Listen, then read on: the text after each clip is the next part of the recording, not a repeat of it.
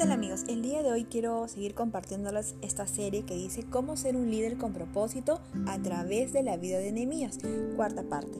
Y en esta eh, etapa he titulado Todo lo puedo en Cristo que me fortalece.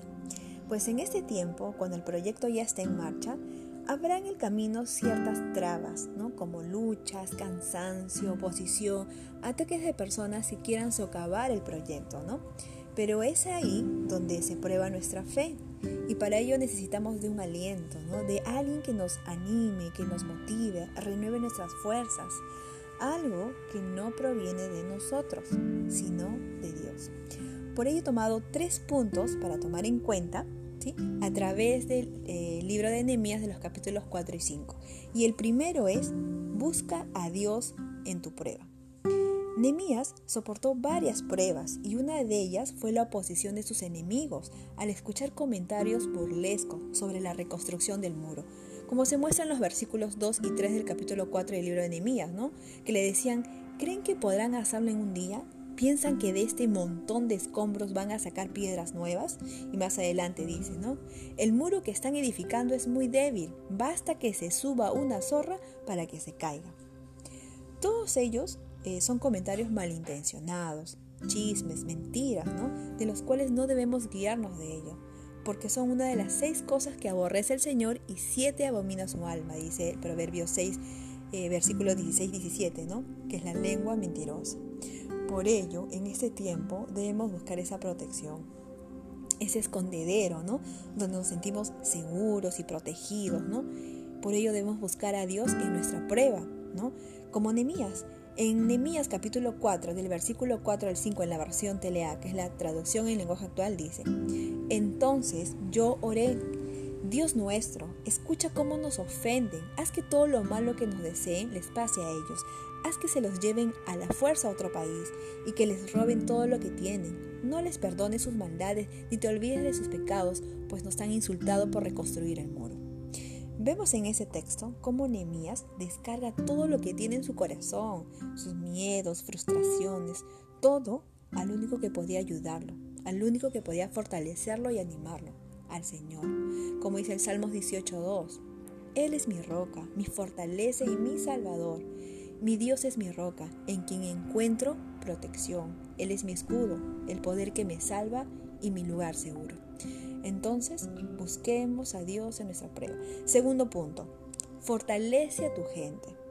En ese tiempo, también los judíos ya estaban desanimados y cansados, ¿no? Como se menciona en el versículo 10 del capítulo 4 de Nehemías, dice, la gente de Judá se quejaba, ya no tenemos fuerzas y los escombros son muchos, no podemos terminar de reparar los muros.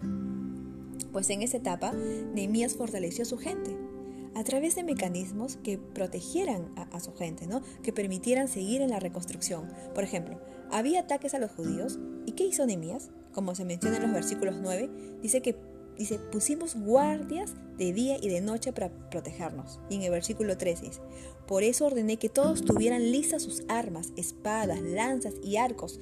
Luego les pedí que se colocaran agrupados por familias detrás del muro en los espacios que todavía no habían sido reparados. O como dice el versículo 19 y 20, pues yo les había dicho a los jefes y a los asistentes y a todos los demás, el trabajo es demasiado y falta mucho por reconstruir. Además, estamos repartidos por todo el muro y lejos unos de otros. Por eso, si nos atacan, oirán sonar la trompeta. Si así sucede, corran a ayudarnos. Nuestro Dios luchará por nosotros. Entonces, Nehemías, frente a este problema que tenía, Fortaleció a su gente, ideó un mecanismo para proteger a su gente y los fortaleció. Ahora, en la actualidad, en nuestro contexto, como líderes, debemos fortalecer a nuestra gente, dándoles herramientas para su crecimiento, ¿no? Quizás ayudándolos a través de procedimientos para llevar un buen devocional, ¿no? Establecer metas y horarios para sus lecturas diarias de la Biblia, guiarlos en el reconocimiento también de sus dones y talentos, ayudarlos a identificar sus temperamentos a través de test, etc. Darles las herramientas adecuadas para su crecimiento. Fortalecer a la gente es servirles a ellos, ¿verdad?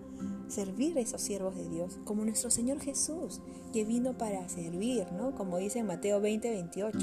Como el Hijo del Hombre no vino para ser servido, sino para servir y para dar su vida en rescate por muchos.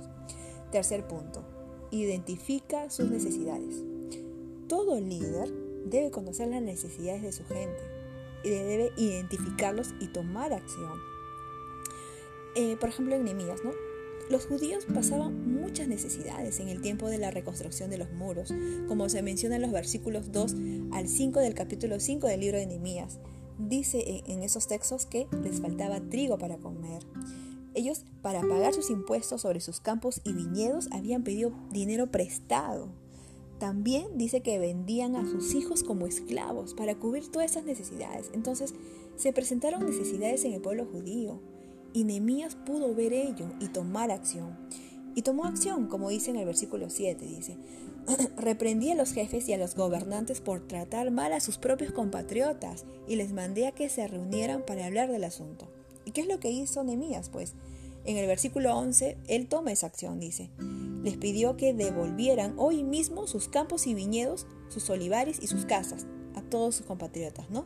Y les pidió también que no les obligaran a pagar lo que deben, ya sea en dinero o en trigo, en vino o aceite, y que tampoco les obligan a pagar intereses. Entonces Nehemías tomó, conocía las necesidades de su gente y tomó acción sobre ello.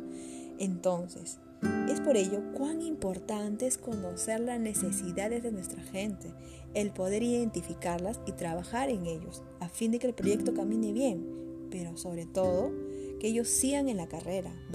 Que se fortalezcan y crezcan en, ellos, ¿no? que no se desanimen, porque ello, ¿no? debemos, eh, por ello debemos cuidar que no se desanime nuestra gente, ¿no? cuidar a nuestra familia de sangre ¿no? y también nuestra familia de fe, como dice 1 Timoteo 5.8. Pero si alguno no provee para los suyos y especialmente para los de su casa, ha negado la fe y es peor que un incrédulo. ¿no? Entonces, si queremos ser un líder con propósito, debemos buscar la fortaleza en nuestro Señor Jesucristo. Primero, buscando al Señor en nuestra prueba, dejando nuestras cargas y buscando refugio, ¿no? Segundo, fortaleciendo nuestra gente a través de herramientas. Y tercero, conociendo sus necesidades para fortalecerlos y cuidar de ellos. Nuestro Señor Jesús nos advirtió que habría pruebas, pero que confiemos en Él, porque Él ha vencido al mundo. En el proyecto que nos encontremos, ya sea en lo personal, en lo ministerial, en lo profesional, pasaremos pruebas y dificultades, pero confiemos en nuestro Señor Jesús. Como dice Juan 16:33, dice, estas cosas he hablado para que en mí tengáis paz. En el mundo tendréis aflicción, pero confiad, yo he vencido al mundo. Esperando que este mensaje cale en sus corazones, me despido y que Dios los bendiga.